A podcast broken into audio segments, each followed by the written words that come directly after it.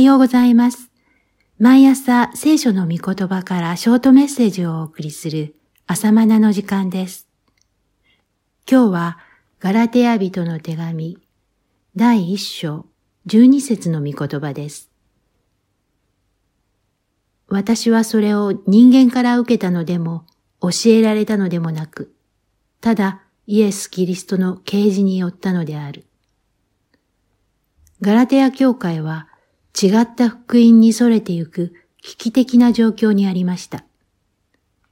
違った福音、かっこ、新海訳では他の福音。と言っても、そのような福音が別にあるわけではありません。一章六から七節です。福音は一つです。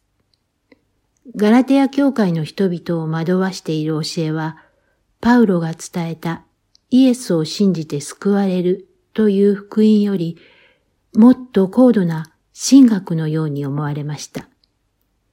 その内容は、旧約の立法を遵守する教えでした。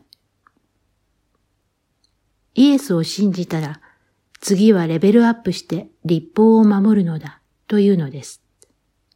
信じるだけでは救われない。立法を行って義とされるのだ。そのために、まず割礼を受けなければならない、と。ものは言いようです。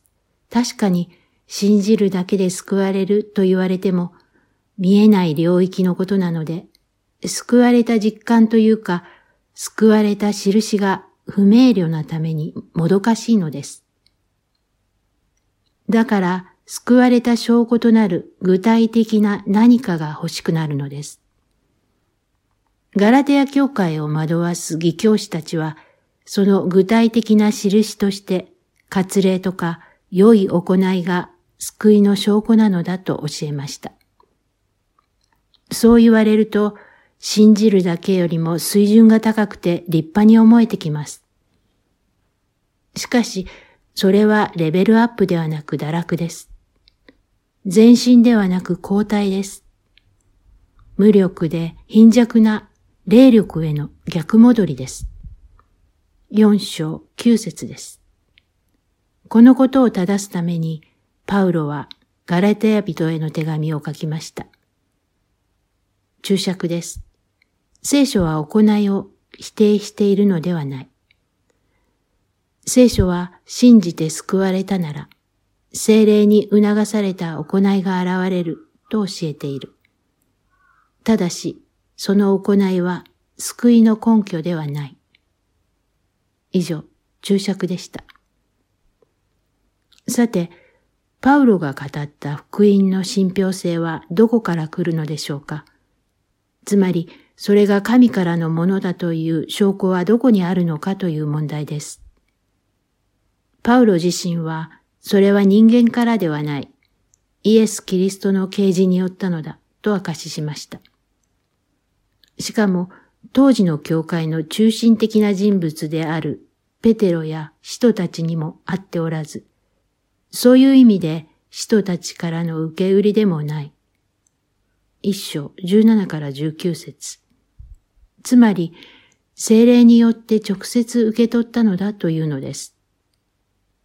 この説明を聞いて、パウロは本物だと思う人と、いや、むしろパウロは怪しい奴だと思う人と意見は分かれるところです。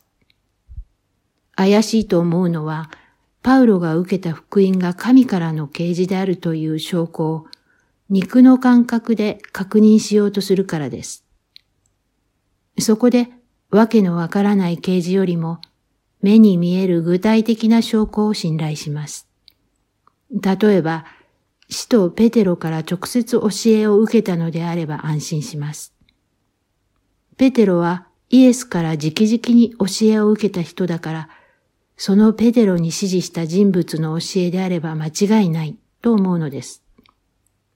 今日的には、何々進学校の卒業生だとか、何々博士の指示したとか、何々教団の牧師だとか、そんな裏付けや肩書きがあれば確かだと思い、そうでないことを軽んじるといった考えです。注釈です。進学校とか所属教団の存在は軽んじてはならない。しかし、そこに重きを置くあまりに、精霊による感覚に鈍感であってはならない。以上、注釈でした。イエス様の場合もそうでした。イエスに対して当時の立法の専門家たちは、お前は何の権威で教えているのだ？と問い詰めました。つまり、どこの進学校出身なんだ？指示したラビは誰なんだ？と問うたわけです。これは目に見える証拠で安心を得たいという肉の感覚です。立法の行いによって義を得ようとしたり、肉体に受けた割礼をもって救いの確証を得ようとする感覚と同じ性質のものです。そのような肉の感覚ではなく、霊の感覚というのがあります。私のうちに住まわれる精霊の感覚です。パウロの語る福音の信憑性は、精霊によって本物だなとわかります。同じ精霊を受けた者同士、それまで何の情報交換もしなかったけれど、会ってみて互いが受けた福音を分かち合ってみると同じだった。二章でパウロはそのことを証言しています。二章一から十節です。パウロは最初の啓示を受けた時から三年後に、使徒のケパと、主の兄弟ヤコブと出会い、一章十八から十九節それから十四年間のブランクがあって、エルサレム教会の主だった人たちと会ったのですが、精霊はそれぞれに同じ福音を掲示してくださっていました。これこそ正しい福音なのです。注釈です。ケパとはペテロのこと。ケパはアラム語で岩の意味。同じくペテロもギリシャ語で岩を意味する。以上、注釈でした。祈りましょう。肉の感覚と精霊の感覚とを区別させてください。そして、私の内なる精霊の感覚がいつも目覚めていることができるようにしてください。以上です。それでは、また明日。